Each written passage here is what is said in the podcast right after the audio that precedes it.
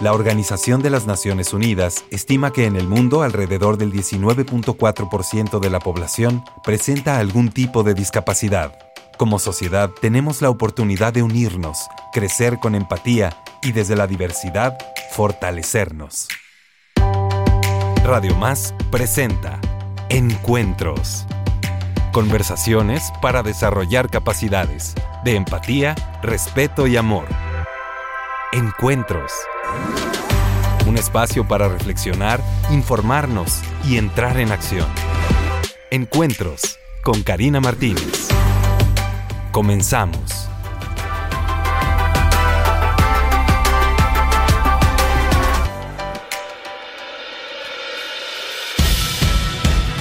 Hola, hola, muy buenos días. Me da muchísimo gusto saludarles en este lunes maravilloso, inicio de semana, desde el Cerro de la Galaxia. ¿Cómo de que no? Desde RTV, el canal, la estación que siempre está cercana a la comunidad. Así es que me da mucho gusto poder compartir este espacio con dos personas maravillosas que vienen de la Universidad Veracruzana. Y bueno, déjenme decirles que está con nosotros nada más y nada menos que el maestro Gerardo Contreras Vega un señorón al que yo admiro, al que sigo desde hace muchos años, porque ha hecho un cambio significativo, ha tenido un impacto maravilloso en la accesibilidad en la Universidad Veracruzana. A Gerardo yo lo conocí hace muchos años en un comité y Gerardo siempre propositivo.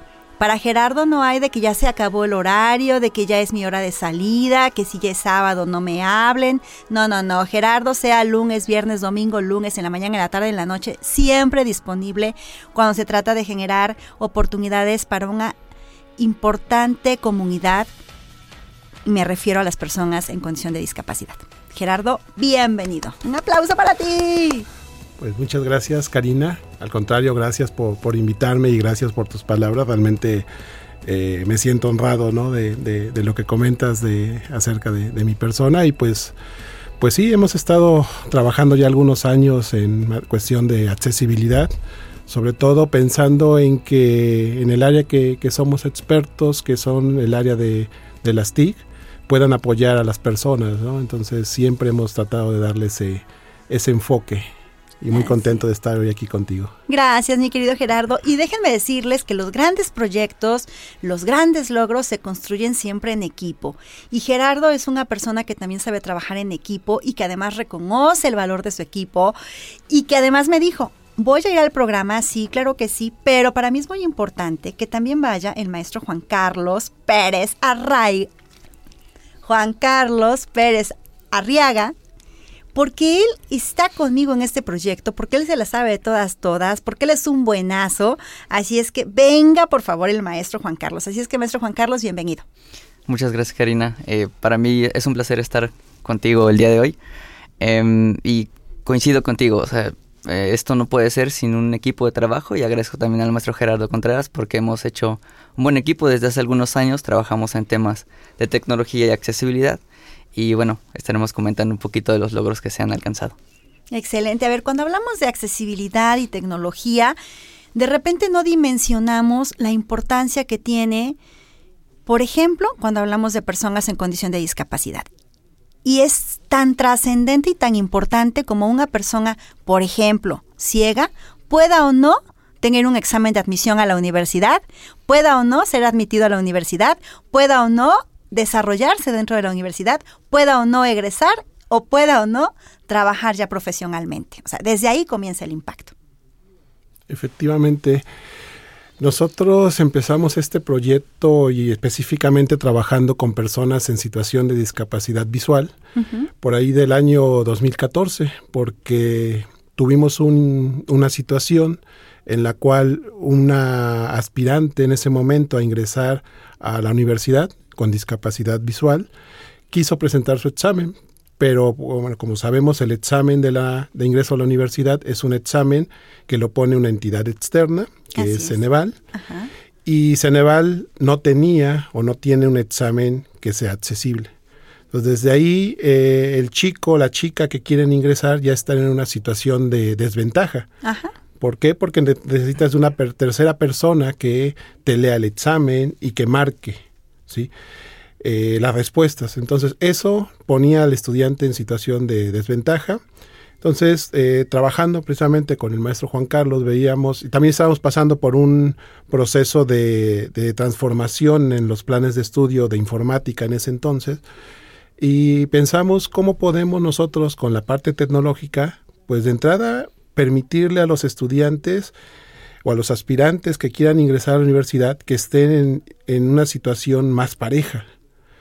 Eh, y fue cuando ideamos una plataforma para que pudieran presentar su examen de forma autónoma y eh, sin necesidad de que alguien los estuviera apoyando, sino que estuvieran casi en igualdad de, circunstancias de una persona que sí puede ver. Y empezamos este proyecto con el maestro Juan Carlos, junto también con la con la doctora Alma Cruz. Sí, este, claro. Le mandamos saludos también a la doctora. Mucho con ella. Un saludo a la doctora Alma. Y empezamos este proyecto. Eh, se logró hacer esta plataforma, también tuvimos apoyo de administración escolar ahí en ese entonces para poderlo, para poderlo realizar y afortunadamente a partir de entonces, desde el 2015 que se hizo la primer, primera este, aplicación con esta plataforma, se ha ido aplicando año con año e incluso hace tres años ya se incorporó una plataforma similar solo para que es para personas que están en situación de discapacidad auditiva. También ya se, se, se, desarrolló y le da esta oportunidad también a una persona en situación de discapacidad auditiva para poder ingresar. De hecho, este año ingresaron, si no recuerdo, tres o cuatro estudiantes eh, sordos este, a nuestra universidad, ¿no? que fue, ese fue el primer paso, porque de ahí venía algo más interesante.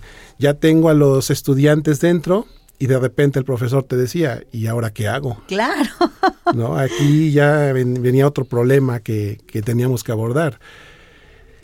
Y bueno, ahí empezamos a hacer un curso, un curso que también nos apoya de forma muy importante el maestro Alejandro Castro.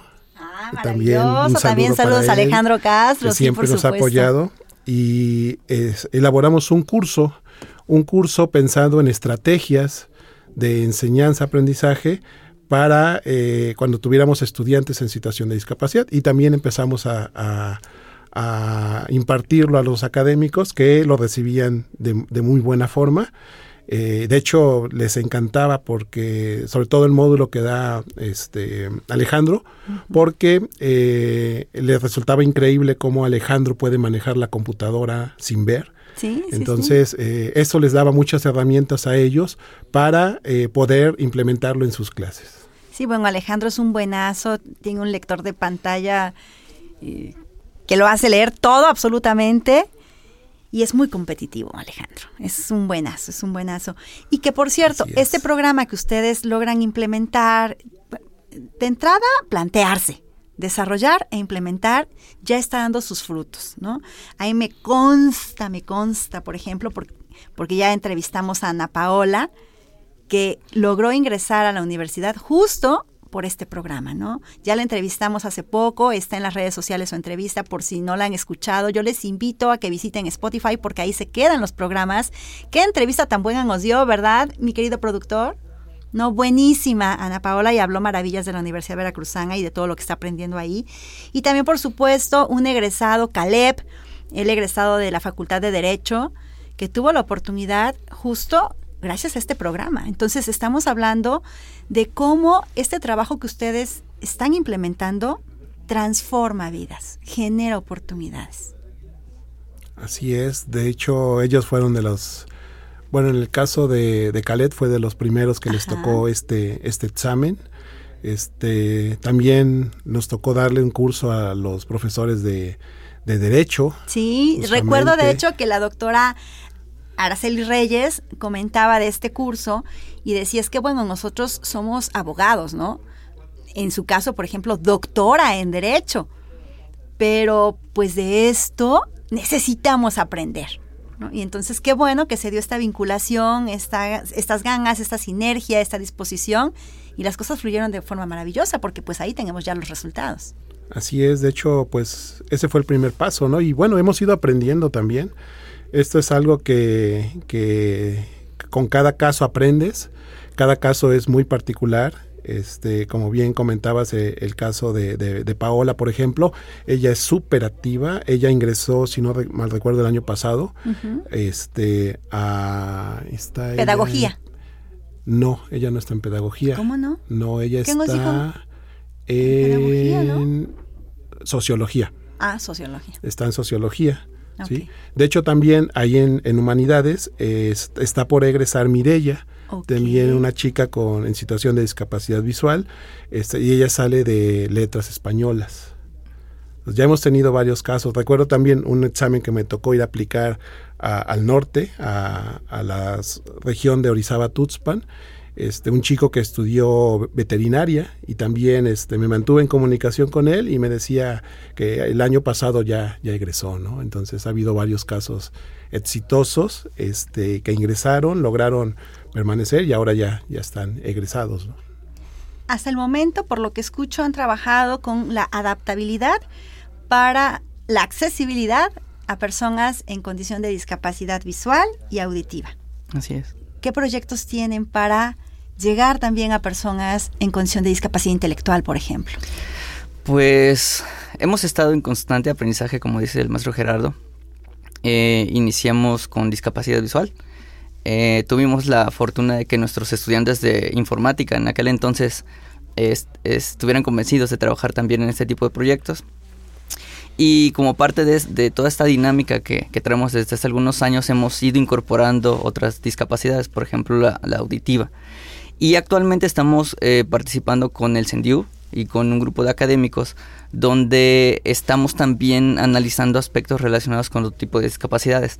Eh, actualmente estamos en temas de investigación también porque vinculamos la, investigación que se hace en la universidad y obviamente a los estudiantes para que a partir de, ese análisis que se hace, de esos avances que hay, se realizan propuestas para, mm, digamos que, implementar de la mejor manera soluciones que permitan que distintas personas puedan hacer uso de la tecnología.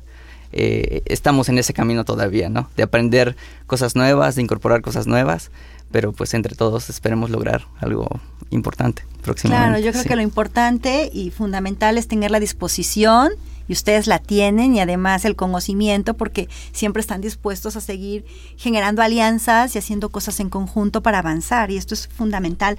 Ahora, ¿cuáles son los principales desafíos a los que ustedes se enfrentan, porque evidentemente un proyecto tan bueno y tan ambicioso como este también tiene sus desafíos. por supuesto. Pues em, primero sensibilizar a, las personas, eso es muy importante, porque así como hemos visto buenos resultados y que personas han, como, como comentaste hace un momento, eh, han cambiado su vida a partir de, de, participar también en este tipo de proyectos y hacer uso de la tecnología que se, que se genera, pues también es importante sensibilizar a todos los actores, eh, hacer visible esas necesidades, eh, que, vean que tiene una finalidad muy, muy buena, que no se trata de, eh, de tener o no tener ganas de hacer las cosas, se trata de derechos, se trata de, de, otorgarles las condiciones necesarias a todas las personas para que puedan hacer uso de sus, ejercer sus derechos, uno de ellos la educación y que puedan prepararse y que puedan tener bienestar a partir de esta preparación para ellos y para sus familias. Eso es uno de los principales retos a los que nos hemos enfrentado. Y hablando tecnológicamente, pues a cómo nosotros podemos idear propuestas que la tecnología sirva para el bienestar de las personas, que se vuelva un medio para que las personas puedan trabajar, para que puedan estudiar, para que puedan hacer sus labores eh, día a día. Em, y evidentemente todo el aprendizaje que conlleva. Eh, conocer nuevas personas, eh, ver problemáticas de distintas perspectivas, porque ahora mismo con la participación que hemos tenido en proyectos locales e internacionales, eh, vemos que un problema que tenemos nosotros aquí también se replica en, otros, en otras partes del mundo y aprendemos de personas que también han hecho algo al respecto. Entonces, es, es mucho, es un universo muy grande y uno de los retos principales también es cómo nosotros aprovechamos esas ventajas que vemos en otros lugares y las llevamos para que nuestras, nuestros estudiantes o la comunidad universitaria se, se beneficien de esto. Excelente. Pues me está diciendo aquí mi querido productor que vamos a una breve pausa, pero enseguida regresamos. Pensar que las personas con alguna discapacidad no pueden hacer las cosas es un estereotipo y es un error. Encuentros Pues bien, continuamos y les recuerdo que nos encontramos con el maestro Gerardo Contreras Vega y con el maestro Juan Carlos Pérez Arriaga, quienes nos están comentando sobre la accesibilidad tecnológica dentro de la Universidad Veracruzana, qué están haciendo y por supuesto todos los frutos que esto ya está teniendo pues en nuestra comunidad. Pero también comenzamos a platicar sobre los retos que ustedes enfrentan justo al frente de este importante proyecto de accesibilidad. Gerardo, coméntanos un poco más al respecto, por favor. Sí, como mencionaba el maestro Juan Carlos, uno de los principales retos que hemos encontrado es con las personas.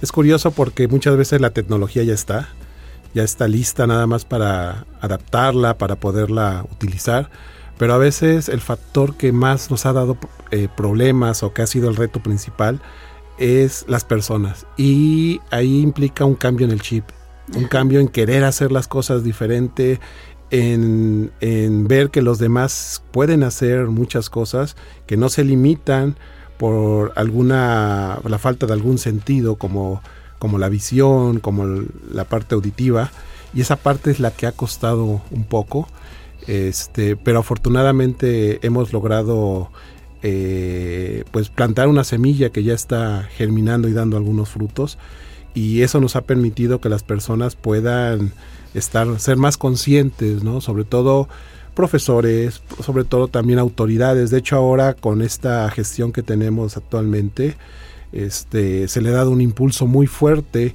a toda la parte de derechos humanos, de accesibilidad y hemos tenido bastante apoyo, que sí me gusta resaltar esta parte, porque afortunadamente con este apoyo que estamos teniendo por parte de las autoridades de la universidad, hemos podido hacer que esto crezca todavía más y no se quede solo en un proyecto académico, sino que tenga un impacto más fuerte e incluso que tenga un impacto en las cinco regiones de la universidad que eso pues es algo que sí nos llena de orgullo, que, que trascienda el trabajo que, se ha hecho, sobre todo porque entonces podemos llegar a una cantidad mayor de estudiantes, mayor de, profesores e incluso de, de, la comunidad en general que son, son quienes se ven beneficiados de todo esto. Sí, claro, a mí también la verdad es que me dio muchísimo gusto ver en la propuesta del actual rector, estos ejes que maneja y ver plasmado ahí derechos humanos fue para mí muy emocionante cuando hablaba también de inclusión, porque hablamos justamente de derechos humanos, no estamos hablando de favores, no estamos hablando de que pues, somos lindísimas personas, en el corazón se nos salta de emoción, estamos hablando simple y sencillamente de garantizar el acceso a los derechos humanos. Y ahorita que decía este, Juan Carlos, esta parte de lo estamos haciendo y es en respuesta a los derechos humanos, pues es evidente que por ahí es la línea. Sí, efectivamente, es, aquí se trata de eso, de derechos humanos y pues de la obligación que tenemos con la sociedad nosotros, ¿no? De hecho, no, yo no creo que sea una moda, ojalá y esto se quede, porque incluso estamos trabajando hasta para hacer lineamientos a nivel institucional y que se queden ya esos lineamientos para que esto perdure y ya la, la parte de accesibilidad se vea como algo natural. Eh, eh, hemos tenido la fortuna de estar en un proyecto internacional y hemos estado en España principalmente y allá ya no se habla de discapacidad, allá se habla de... Diversidad funcional. Sí, y de accesibilidad, de que todo sea accesible. Cuando construyes algo, un servicio, un producto, piensas en que llegue a la mayor cantidad de personas. Sí, atendiendo este diseño universal que ya plantea la propia convención. Exactamente. Esa es la idea, que todo lo que haces sea llegue a todas las personas volviéndolo accesible, precisamente. Por eso no se habla de discapacidad allá, se habla de todo sea accesible. Así es. Y, y creo que esta resistencia, Gerardo, y tú me dirás si estoy equivocada, tiene que ver por una parte con el desconocimiento, ¿no? con el propio desconocimiento de las leyes, el propio desconocimiento de saber que todos y todas tenemos los mismos derechos y que así como tiene derecho una persona con un desarrollo neurotípico a la educación, lo tiene una persona que no escucha, lo tiene una persona que no ve, en fin, todas y todos independientemente de nuestras características. Entonces, cuando tú no tienes ese conocimiento, y piensas que es un favor el que te están haciendo, pues no te plantas y tocas la puerta. Creo que por ahí pudiera ser uno de los, de los limitantes, ¿no? Otro quizá pudiera ser el que no se han visto tantos casos de éxito, ¿no? Y entonces se piensa que como no está el caso de éxito es porque no se puede, porque nunca antes alguien lo hizo, se cree que no se puede, ¿no? Yo recuerdo cuando hablaba de que las personas en condición de discapacidad intelectual aprenden a leer y escribir, me decían, pues no, no es cierto, o sea, eso no es cierto, eso no se puede, ¿no? Te estás negando al diagnóstico. Pero cuando comenzamos a generar las oportunidades y los chicos y las chicas comenzaron a aprender a leer, dijeron, ah, mira, tú sí se puede. Sí, fíjate que nos pasó algo similar cuando empezábamos el proyecto. Eh, alguien nos decía, es que no hay chicos que quieran ingresar, que tengan, estén en situación de discapacidad. No hay. ¿Por qué? Porque no, eh, en las ocasiones anteriores nunca habían tenido una alta demanda. Entonces decían, es un gasto innecesario. Mm. Y les demostramos justamente que cuando empezamos a generar condiciones un poco más eh, igualitarias, en ese momento empezaron a, a, ver cada vez más, más aspirantes que querían ingresar a la universidad porque se daban cuenta que les estaban dando las condiciones. Entonces fue un cambio muy bonito, fue un cambio eh, de la forma de pensar también de las autoridades, de darse cuenta de, ah, sí es cierto, si, si no venían es porque yo no les estaba abriendo la puerta. Y justamente cuando de, que se empezó a, a, mostrar esto, se empezó a difundir, entonces más estudian, más personas con, con, situación de discapacidad intentan ingresar porque saben que eh, van a estar en igualdad de condiciones y que sí se puede que justamente esa es la, idea, ¿no? Por eso te decía, ahí viene mucho ese cambio de la mentalidad, que afortunadamente cuando se dan los casos de éxito y también los éxitos, de, los casos de, fracaso, porque aprendes mucho también cuando algo no funciona. Claro. Y eh, todo eso te va formando, te va ayudando para que vayas mejorando en lo que tú vas ofreciendo y eh, lo contagies también a otros, porque eso también es fundamental. Ay, me encanta, la verdad es que me encanta. Y el productor me dijo, oye, mi chava, ya se nos terminó el tiempo. Dios santísimo, no me alcanza a mí el tiempo. Por favor, un mensaje súper chiquito y final para todas las personas que nos están escuchando. Pues invitarlos a que conozcan lo que está haciendo la universidad en materia de accesibilidad, que se acerquen. Eh, la, universidad está trabajando mucho en este, en este sentido y estamos trabajando para hacer una universidad accesible poco a poco, pero ahí vamos. Entonces, acérquense, vean lo que tenemos y intégrense con nosotros para poder hacerla realmente accesible entre todos. Maravilloso. Muy bien, igualmente invitarlos a que se unan al equipo de trabajo. Realmente, a mí me gusta mucho una frase en, en, inclusión y en accesibilidad que, que, es muy común, que nada de nosotros se haga sin nosotros. Así es, el lema de vida independiente en Estados Unidos. Exactamente, así es. Entonces, pues invitarlos, como decía el maestro Gerardo, a, sumarse a los esfuerzos y lograr esta accesibilidad y esta inclusión que, desde hace años tratamos de, de alcanzar. Muchísimas gracias, me encanta. Gracias de verdad de todo corazón por haber estado con nosotros. Hagamos tangible, hagamos real, hagamos vívida esta frase de nada de nosotros sin nosotros. Me encanta. A ustedes que nos acompañaron, muchísimas gracias. Por favor, pasen la voz, pasen la voz. Hagamos comunidad, hagamos que este mensaje llegue a más y más personas y que cada vez sean más y más y más personas las que puedan disfrutar plenamente de sus derechos humanos. Antes de despedirme, quiero recordarles que ya estamos próximos al siguiente Congreso Internacional Nuevas Perspectivas en Síndrome de Down que se va a realizar en Boca del Río, Veracruz, componentes internacionales. Será una experiencia maravillosa. Así es que les invito a que consulten toda la información en las redes sociales de IMIDI Jalapa para que puedan asegurar su lugar y, por supuesto, vivir esta maravillosa experiencia. Que tengan un excelente día, semana, mes, año y vida. Recuerden que nos escuchamos el próximo lunes y que ahí me pueden seguir en las redes sociales como Karina Activista. Hasta pronto. Queridas amigas y amigos de Encuentro, les recuerdo que ya está disponible en Amazon el libro Tips para una vida de éxito en personas con síndrome de Down. Un libro que no te puedes perder, en el cual comparto estrategias y un método infalible para lograr con éxito no solo lo que nuestros hijos con síndrome de Down se plantean, sino lo que se plantean también nuestras otras hijas e hijos y lo que nos planteamos nosotras mismas, nosotros mismos como familia. Así es que no te lo puedes perder, ya está disponible en Amazon.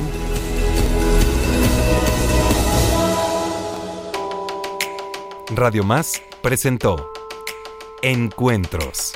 Conversaciones para desarrollar capacidades de empatía, respeto y amor. Les esperamos la próxima semana.